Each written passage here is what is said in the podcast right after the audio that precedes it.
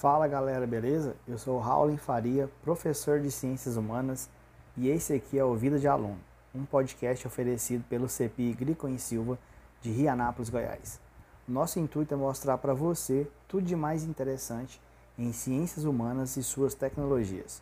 Se você deseja arrebentar no Enem ou nos vestibulares da vida, ou simplesmente adquirir um conhecimento para se tornar uma pessoa melhor, esse aqui é o seu lugar.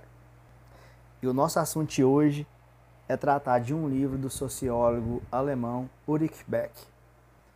O livro se chama A Metamorfose do Mundo: Novos Conceitos para uma Nova Realidade. Então vamos lá? Chama a vinheta.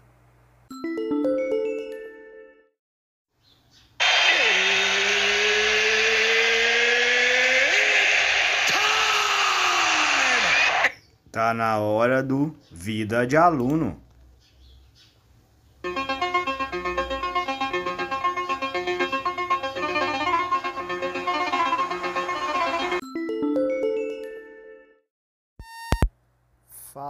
Beleza? Professor Howling aqui e hoje a gente vai de sociologia.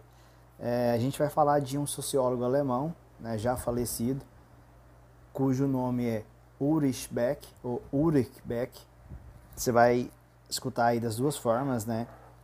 No alemão Ulrich Beck e no, no inglês Ulrich Beck. Então, tanto faz, gente é brasileiro, a gente fala do jeito que dá, né?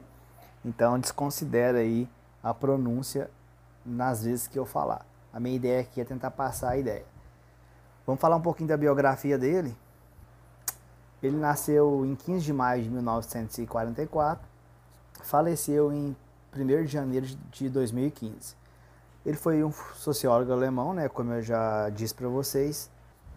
A sua produção literária mais proeminente, a obra Sociedade e Risco, ultrapassou divisões disciplinares da sociologia minando para os campos do ambientalismo e sustentabilidade.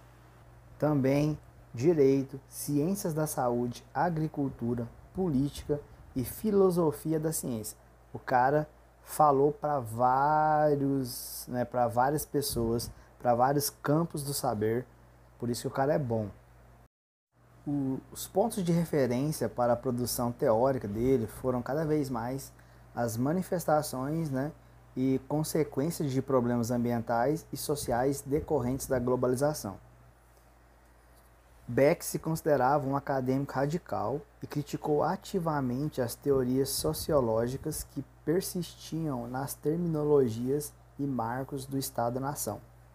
Em lugar disso, propunha uma investigação social na perspectiva do cosmopolitismo, valorizando a interconectividade do mundo moderno. Ele foi professor de sociologia, de sociologia na Universidade de Munique, na London School, em Paris, em vários lugares, né? A pesquisa e produção teórica dele esteve envolvida em muitos compromissos uh, políticos ativos. Em 2012, o Conselho Europeu de Pesquisa aprovou um projeto de cinco anos intitulado Cosmopolitismo Metodológico no exemplo das mudanças climáticas. O pensamento de Beck se centrou na caracterização de um novo tipo de sociedade submetida a fortes riscos e processos de individualização. São elementos centrais de identificação desta sociedade as catástrofes ambientais, as crises financeiras, o terrorismo, o terrorismo, aliás, e as guerras preventivas. Para quem já leu Heidegger, pessoal, o pensamento do Beck, ao meu ver, né, é, se parece um pouco assim. Ele tem essa crítica a essa questão que veio desde a modernidade de individualização, de subjetividade do ser, do pensamento, né?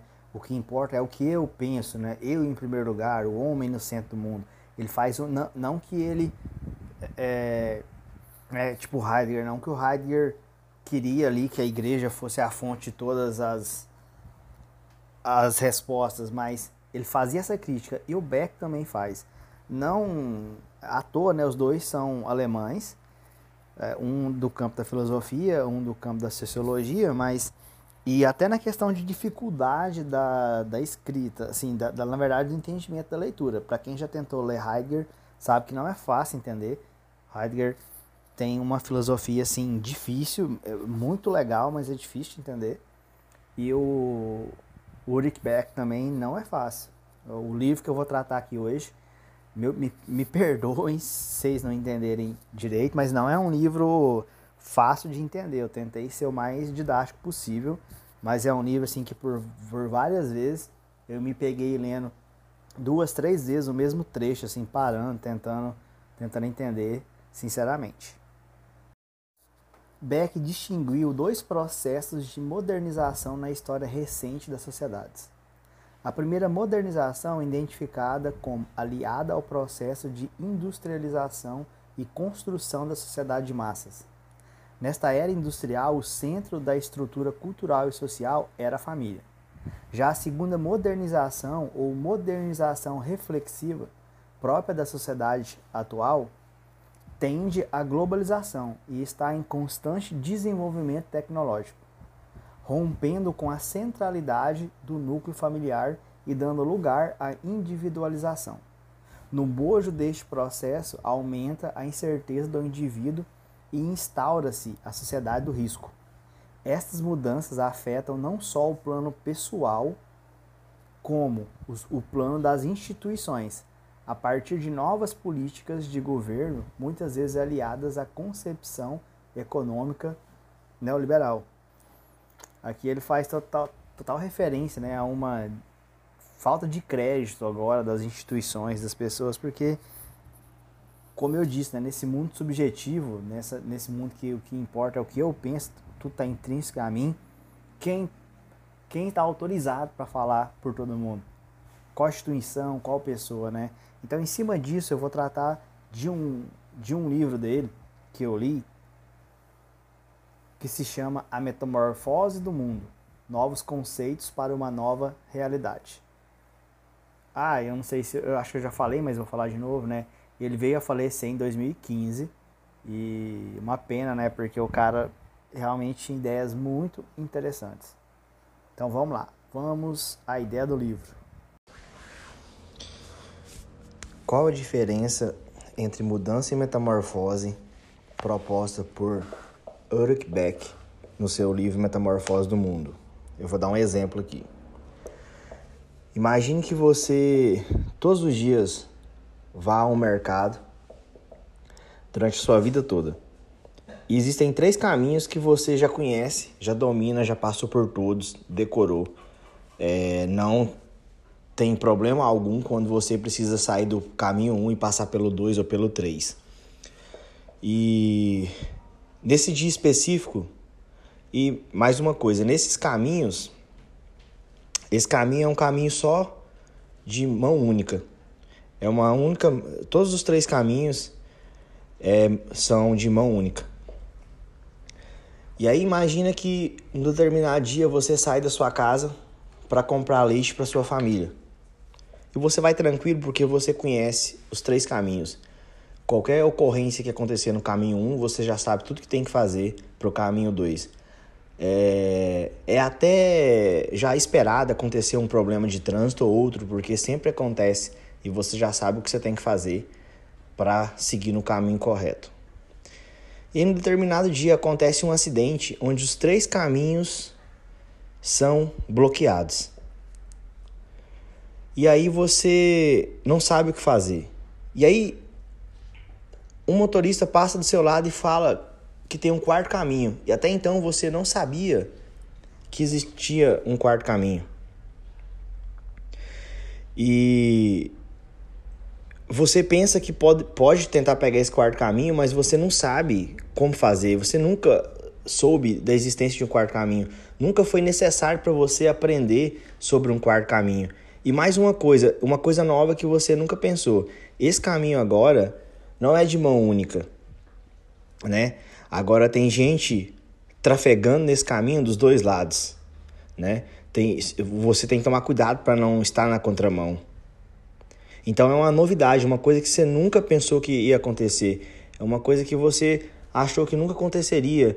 é, nunca teria um acidente onde os três caminhos ficariam é, fechados e de repente você seria obrigado a encontrar um quarto caminho que você nem sabia que existia e agora ele não é mais de mão única, uma coisa que você nem sabia que existia, você nunca tinha visto isso. E então na visão do Beck, a mudança é simplesmente quando você só, só precisa mudar entre os três primeiros caminhos, de um caminho 1, um, 2 e 3. Porém, é uma mudança que você já espera que aconteça. Toda a educação que você teve de, dirigindo durante a sua vida dá conta dessa mudança. Por quê? Porque você já decorou os três caminhos, você já andou nos três caminhos. Então, é uma mudança que você já espera que aconteça, é uma mudança de ordem natural.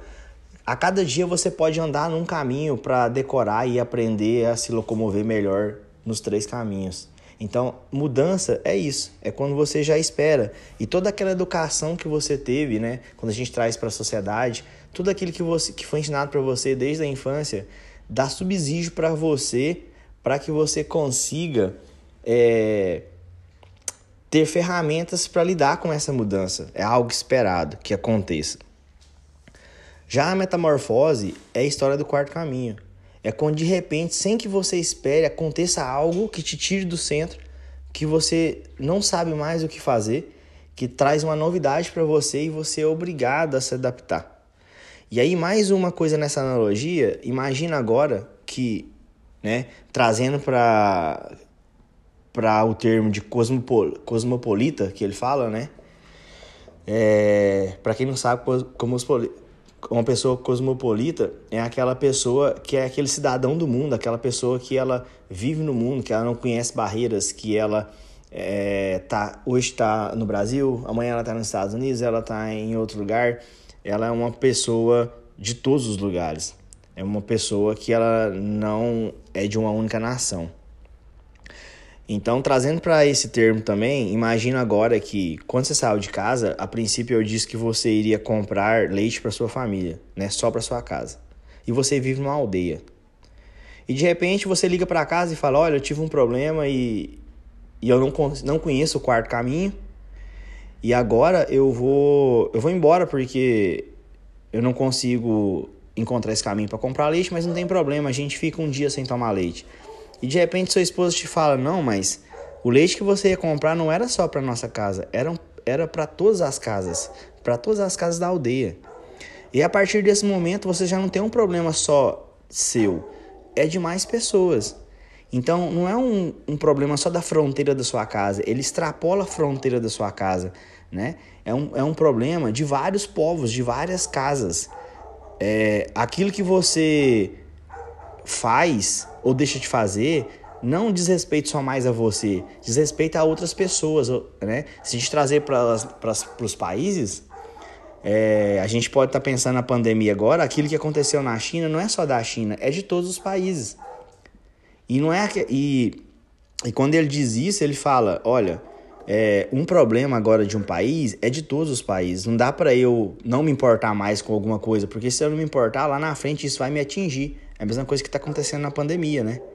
É, então essa analogia é muito interessante porque ele quer trazer isso. Ele fala que os efeitos colaterais que a gente tem nessas, nessas ações de metamorfose, em coisas que a gente não espera, muitas vezes nos obrigam a sermos pessoas melhores, que é o que esperam que possa acontecer na sociedade hoje com a pandemia, né? É, guerras não tem mais importância, fronteiras não tem mais importância, todo mundo tem que se ajudar, é a comunidade científica se unindo para criar uma vacina, são, são pessoas que têm mais dinheiro ajudando pessoas que têm menos dinheiro, é, são governos tentando, é, deveria ser assim, né, os governos tentando falar na mesma língua para poder é, conseguir eliminar o vírus, e ele diz isso, que tem esses efeitos colaterais que obrigam a gente a se adaptar de uma maneira para que não para que a gente tenha uma defesa para se ocorrer novamente esse problema ou outro problema. É como se fosse um melhoramento da, da convivência em sociedade. E isso aí é muito aplicável para o que a gente está vivendo na pandemia. Eu acho que essa analogia ajuda muito para a gente entender. E ele cria muito isso aí porque o Beck ele é muito enganjado na questão do problema ambiental, né? Do derretimento das calotas polares, é, de, de, desmatamento, de tudo que acontece na, na questão da biologia e do meio ambiente. E ele diz isso, que a, a gente tá, tem um problema do meio ambiente iminente aí que está a cada dia vindo e vindo e parece que a gente não acordou para isso ainda, porque a gente está em tempo ainda de criar estratégias, de melhorar a nossa convivência, porque o problema no Polo Norte não é problema só do Polo Norte, é problema do Brasil, é problema de todo lugar. Uma, um desmatamento da Amazônia não é só problema da Amazônia, é problema de todos os países do mundo, porque acaba afetando todo mundo. Então a ideia dele, do Beck, realmente é que as pessoas abrissem o olho para isso antes que aconteça uma tragédia e aí a gente não tem controle, aí a gente vai ser obrigado a lidar com todos os problemas que essa tragédia causou para depois se adaptar. E, ele, e o que ele quer dizer é que a gente tem tempo de abrir o olho agora e todo mundo trabalhar em conjunto, deixar de ter uma, uma política nacionalista, né? É, uma política onde os, os, governos só se preocupam com, os, com a sua nação, como se o que acontecesse fora não importasse. O Beck ele morreu em 2000 2015, no início de 2015, antes de ter esse governo do Trump, do Bolsonaro, esses governos nacionalistas. Então, para ele, esses governos nacionalistas estavam recuando. Ele não teve a possibilidade de ver que, na verdade, três ou quatro anos para cá, o nacionalismo se fortaleceu muito. É, não sei o que ele ia achar disso, se ele ia mudar alguma coisa na sua teoria.